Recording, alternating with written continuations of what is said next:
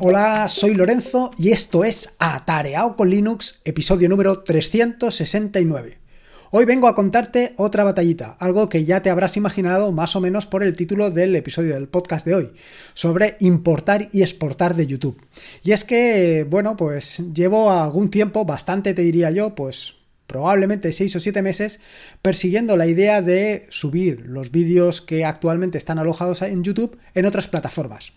No es algo que sea nuevo, no es algo que se me haya ocurrido de la noche a la mañana, sino que es algo que desde el principio he querido hacerlo y no solamente en Pertube, que es donde eh, la quería subir, sino en cualquier otra plataforma que se precie o que considere que allí deben estar los, los vídeos. ¿Por qué? Bueno, pues básicamente por el objetivo principal del proyecto Tarea.es, que es llevarte Linux, el open source, GNU, eh, Rust, Python, Docker, llevarte todas estas tecnologías lo más cerca posible, que veas que dentro de eh, la complejidad o no de cada una de ellas, al final son tecnologías que las puedes aprender de una manera relativamente sencilla, pero que sobre todo las puedes poner en práctica de forma inmediata. Y esto te va a permitir, pues, lo que vengo contándote en innumerables ocasiones y en innumerables episodios del podcast, sobre todo en los referentes al hosting. Te permiten la soberanía tecnológica, te permiten que seas tú el que decidas qué es lo que quieres hacer en cada momento. Es decir, si en un momento determinado quieres alojar tus vídeos en una plataforma concreta, pues los puedes alojar. Pero los alojas porque tú eres el que decides que quieres hacerlo, no porque estás limitado por unas condiciones que solamente tú te impones. En este sentido, si existen otras plataformas, ¿por qué no llevarlo a otras plataformas? Sobre todo si algunas de estas plataformas tienen las consideraciones hacia los usuarios, como sucede con el caso de Pertube, que es precisamente de la plataforma a la que al final he ido o estoy exportando todos los vídeos. Bien, para mí es algo primordial, como te digo, es algo primordial acercar a cuanta más gente posible todo esto. Soy consciente, y esto no engaño a nadie, que la mayor parte de la masa crítica de personas que ven vídeos actualmente, sin lugar a dudas, están en YouTube. Y si quiero eh, llegar a personas que probablemente estén más alejadas de la parte técnica, pues deba de ir o deba dirigirme a YouTube. Porque evidentemente allí es donde, como dice aquel, mejor se puede pescar. Sin embargo, eh, también estoy muy sensible con el tema de, pues, de la privacidad, de los datos personales y sobre todo, lo que te digo habitualmente, de que tú seas el que puedas y debas decidir qué es lo que quieres hacer con tus datos, con tu información y con todo. Y en la medida de lo posible, si tú puedes eh, gobernar exactamente todo eso y quieres hacerlo, puedas hacerlo. De ahí mi insistencia en aquello de que, ostras, si puedes aprender a programar, si puedes aprender un poco de Python, si puedes aprender un poco de Bash, si puedes eh, conocer un poco los contenedores, ¿por qué no hacerlo? ¿Por qué no invertir eh, tan sabiamente tu tiempo en este tipo de cosas en lugar de estar eh, viendo vídeos que no te aportan absolutamente nada? Bueno, esto es mi punto de vista. Al final cada uno tiene su punto de vista. Probablemente a lo mejor estás viendo vídeos que lo único que tienen es que entretenerte que esto es una parte esencial y que, bueno, yo siempre olvido o omito. Como te digo, después de esta introducción, el objetivo principal que me planteé en su momento era pues llevar eh, los vídeos que ahora mismo están alojados en YouTube a otras plataformas y básicamente a plataformas que, bueno, pues que tengan en cuenta eh, otras consideraciones aparte de básicamente la publicidad. Quiero decir, otras plataformas donde tengan más en cuenta los derechos de los usuarios o sean más, eh, ¿cómo te diría yo? Más consecuentes o más conscientes con los usuarios. Al final, eh, sí, ciertamente, eh, como te he dicho anteriormente, la mayor parte de gente está en YouTube, probablemente porque otras soluciones pues no las conocen, pero ahí están. No lo olvides, hay otras soluciones aparte de YouTube o incluso aparte de Twitch o incluso aparte de Vimeo. Son otras soluciones que te aportan otra serie de características y otra serie de ventajas. La primera de todas es que si quieres ver vídeos y los quieres ver sin publicidad, un sitio fantástico para verlos es precisamente en el Fediverso, en Pertube, porque ahí no vas a encontrar vídeos. Otra de las grandes ventajas que ya te adelanto es que no te van a traquear, no van a eh, como te digo yo, no van a seguirte de aquí para allá buscándote vender nada, porque no es el objetivo principal de este tipo de, redes, ni mucho menos. Al final lo importante es el usuario, y esto lo verás a lo largo del, del vídeo de hoy, bueno, a lo largo del podcast de hoy. Así que después de plantearme llevar todos los vídeos a otras plataformas, la primera o lo primero que pensé pues fue eh, en Pertube. Y fue en Pertube no por nada, sino porque eh, es una solución que me resulta realmente muy, muy, pero que muy interesante. Si no conoces Pertube, decirte que se trata de una solución gratuita, libre y descentralizada. Y además es una alternativa eh, gratuita, libre y descentralizada a las plataformas tradicionales. Vaya, y esto no es que lo diga yo, es que lo dicen los propios desarrolladores de la plataforma. Por otro lado, el objetivo, y además esto también lo puedes leer precisamente en eh, Pertube, no es reemplazar a las plataformas tradicionales, sino ofrecer una solución con otros valores. Y esto es precisamente lo que a mí más me ha impactado. No se trata de reemplazar YouTube, sino se trata de aportar algo que YouTube no aporta. Pues algo que no aporta YouTube, ya te lo he dicho anteriormente, esa, ese trato exquisito con los usuarios. Otra de las grandes ventajas es que, al contrario de lo que sucede con eh, grandes plataformas como puede ser YouTube o Vimeo o cualquiera de estas, Pertube no es una plataforma en sí, sino que es una red descentralizada, donde hay muchos usuarios, bueno, hay muchas personas que ponen una instancia para que allí se alojen los vídeos. Esto ah, inicialmente te podrías plantear que más que una ventaja es un inconveniente, en el sentido de que, pues a lo mejor tu vídeo única y exclusivamente cae en una instancia de Pertube. Eh, claro, ¿Cómo se relaciona con las demás? No te preocupes porque esto no es inconveniente, ya verás. Y esto es realmente muy interesante porque al final eh, son pequeñas instancias, no tienes el inconveniente de que cuando cae YouTube cae todo, aquí si cae una instancia pues cae una instancia, pero no cae todo y estas son algunas de las ventajas que te ofrece eh, el tema de, de que sea una granja de, pequeñas plataformas, por así decirlo. Sin embargo, la o gran ventaja que ofrece Pertube es que todas estas instancias están relacionadas entre sí. Se relacionan a través de lo que se conoce como una federación. Y es una federación en el sentido de que hay un protocolo por el que unas eh, instancias hablan con otras instancias. Y así todo el contenido, digamos que es un contenido único, un contenido único que puedes encontrar, aunque estés consumiendo en una instancia, puedes encontrar en otras instancias. Pero no solamente la ventaja la vas a encontrar con que tienes eh, relacionadas todas las instancias, sino que además se relaciona con otras plataformas que no tienen nada que ver con el contenido de vídeo, pero, pero, y esto es lo interesante, se relacionan con aquellas que tengan el mismo protocolo. Este protocolo que se llama ActivePuff y que permite que una software pueda relacionarse con otro software. Así de esta manera, por ejemplo, si tú sigues una cuenta de Pertube desde Mastodon, los vídeos que se publiquen eh, nuevos en ese mm, canal de Pertube aparecerán en tu timeline, en tu, en tu feed de tu cuenta. Y esto es súper interesante. Esto es súper interesante porque mucho del trabajo que en ocasiones tienes que hacer si publicas en distintas redes sociales es interactuar con cada una de ellas. Quiero decir, si publicas en YouTube también tienes que enviarlo a Pertube, a, perdón, a Twitter, lo tienes que enviar a Mastodon, lo tienes que... Sin embargo, en este caso, con que publiques en un sitio, eh, se va a ir reproduciendo en el resto de sitios. Vas a estar informado al instante de todo lo que va sucediendo. Con lo cual, es una de las grandes ventajas que probablemente no esté en ninguna otra plataforma. Quiero decir, en ninguna de las grandes plataformas. Se trata de un servicio que, o de un protocolo que a mí me resulta súper interesante. Pero no solamente se trata de estar informado de lo que sucede en determinadas cuentas, sino que además tienes otra ventaja añadida y es que hasta los comentarios, los comentarios se replican entre las distintas plataformas. Con lo cual, en fin, que como ves, no es, eh, ¿cómo te diría yo? Aunque la gran plataforma, la plataforma conocida por todos es YouTube, hay otras plataformas que te ofrecen otra serie de características, características muy interesantes. Ahora bien, uno de los problemas que tiene, pues es eh, que son muchas instancias. Entonces, tú te tienes que, digamos, dar de alta en una de esas instancias. Ese fue el primero de los problemas con el que me encontré. ¿En qué instancia? O cómo me, cómo digo, cómo me adentro en este mundo del Fediverso. Bueno, aquí eh, eché mano de David Marzal, le pregunté a ver qué posibilidades hay y él rápidamente me ofreció dos opciones. Bueno, me comentó, entre otras, dos opciones. Una es Fediverso TV y la otra es Linux Rocks.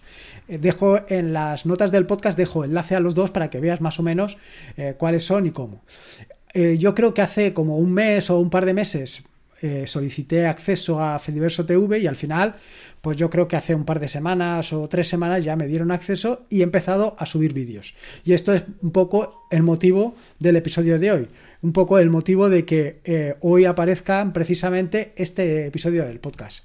Dicho esto, no solamente fue esta primera incursión en el mundo de Pertub por mano de David Marzal, sino que también David 8, bits eh, levantó su propia instancia de Pertub y además fue súper interesante porque me permitió subir algunos vídeos, ver cómo funcionaba, ver cómo se relacionaba y vaya, ver que esto era realmente sencillo. Porque esta es otra de las características que no he comentado anteriormente, y es que levantar una instancia de Pertub es relativamente sencillo. De hecho, el objetivo con el que se inició todo esto de Pertub bueno, el objetivo de las instancias de Pertub es que cualquier persona con unos conocimientos más o menos medios sea capaz de levantar su propia instancia. Y esto es realmente interesante. Realmente interesante para, pues bueno, pues para poder promocionar y poder llevar tus vídeos a cualquier otro sitio. No necesitas tener una instancia, puedes llevar tus vídeos a cualquier otra instancia, pero siempre puedes partir de poner tu propia instancia. Esta es otra de las cuestiones que estuve planteándome en un momento. ¿por qué no levantar mi propia instancia de Pertub? Eh, levantar mi propia instancia y alojar mis propios vídeos. Pero actualmente, pues, em, por las circunstancias, no me encuentro en disposición de hacerlo. Así que, por eso fue una de las razones por las que pedí mi entrada en Fediverso TV y, como te digo, eh, vaya, ha sido eh, suficientemente rápido. Dicho esto, tengo que decir también que uno de los problemas con los que me encontré fue cómo llevar todos los vídeos desde YouTube a Pertube. Actualmente, como te digo, pues la cantidad de vídeos que hay alojados, la cantidad de vídeos que he producido que hay alojados actualmente en YouTube, pues es bastante considerable. Estamos hablando que por la parte de podcast, pues son unos 300 69 exactamente, bueno, ahora mismo habrán 367 y de vídeos, pues entre unos y otros, pues a lo mejor estamos hablando de 70 o 80 vídeos más. Con lo cual, hacer toda esta operación de subirlos a mano, pues era algo que había, vaya, había descartado por completo. Pero no solamente lo había descartado por completo por el simple hecho de la cantidad que hay que mover, sino porque, vaya, a mí lo que me gusta, como tú ya bien sabes, es trastear, averiguar, descubrir, ver cómo se puede hacer esto y cómo, sobre todo, cómo se puede automatizar de una forma relativamente sencilla. Cómo puedo hacer todo este trabajo para que, sin estar yo delante de él, se vaya haciendo. Es decir, esto, que es una operación realmente tediosa, es una operación, pues que es, mm, vaya, para estar todo el día monitorizándola muy cansada, pues es mejor que te la haga otro. O mejor dicho, que se haga sola. Pero como sola no se puede hacer, lo mejor es prepararte tú las herramientas para poder hacerla tú. Y aquí es un poco lo que viene unido con lo que estaba contando al principio del podcast. Esto de la independencia y la soberanía tecnológica. La ventaja que te da que tú tengas unos conocimientos de programación, unos conocimientos de Python, unos conocimientos de Docker y unos pocos conocimientos más de cuatro cositas más, de cuatro conceptos más. No hacen falta grandes conocimientos de desarrollo ni nada por el estilo para hacer algo similar a lo que te voy a contar a continuación. Y es que lo que he implementado para solventar todo este problema de llevar los vídeos de YouTube a Pertube ha sido un contenedor Docker en el cual he em, implementado un pequeño script, una pequeña aplicación en Python que en base a un listado de em, IDs de YouTube descargue el vídeo de YouTube y lo suba directamente a, Pertube. Así de sencillo. Así de sencillo o así de complejo. Todo todo es relativo. ¿Y por qué esta combinación? Bueno, no te voy a engañar. Yo inicialmente quería hacerlo en Rust, pero eh, llegado el momento, dado que me habían ofrecido la posibilidad de empezar a subir al Pertube, pues no quise demorarlo más, porque al final pues ha sido bastante tiempo el que bueno, el que he retrasado este subida de vídeos desde YouTube hasta Pertube. Así que no quería demorarlo más. Con lo cual, por eso ha sido una de las razones por las que me he decantado por Python. Lo siguiente eh, que me había planteado es hacer una pequeña aplicación utilizando eh, SQLite como base de datos para ir guardando los datos. Pero después de darle una vuelta, al final he pensado que tampoco era necesario actualmente hacerlo así. Lo que quería básicamente era descargar vídeos y volverlos a cargar. Con lo cual, con simplemente pasarle un listado de IDs de YouTube, él ya podría hacer todo el trabajo. ¿Y cómo hacer la descarga? Bueno, para hacer la descarga, evidentemente tengo que ir al software de software, a la reina de reinas de descargas, que es a YouTube Downloader. YouTube Downloader al final no es más que una aplicación implementada en Python, con lo cual un módulo que puedes importar directamente a tu proyecto de Python. Y con esto ya controlo las descargas. Es decir, yo le paso un listado de IDs, ese listado de IDs eh, entra en YouTube Downloader y cuando o mientras hayan vídeos, mientras hayan IDs de YouTube, él va a comenzar a descargar.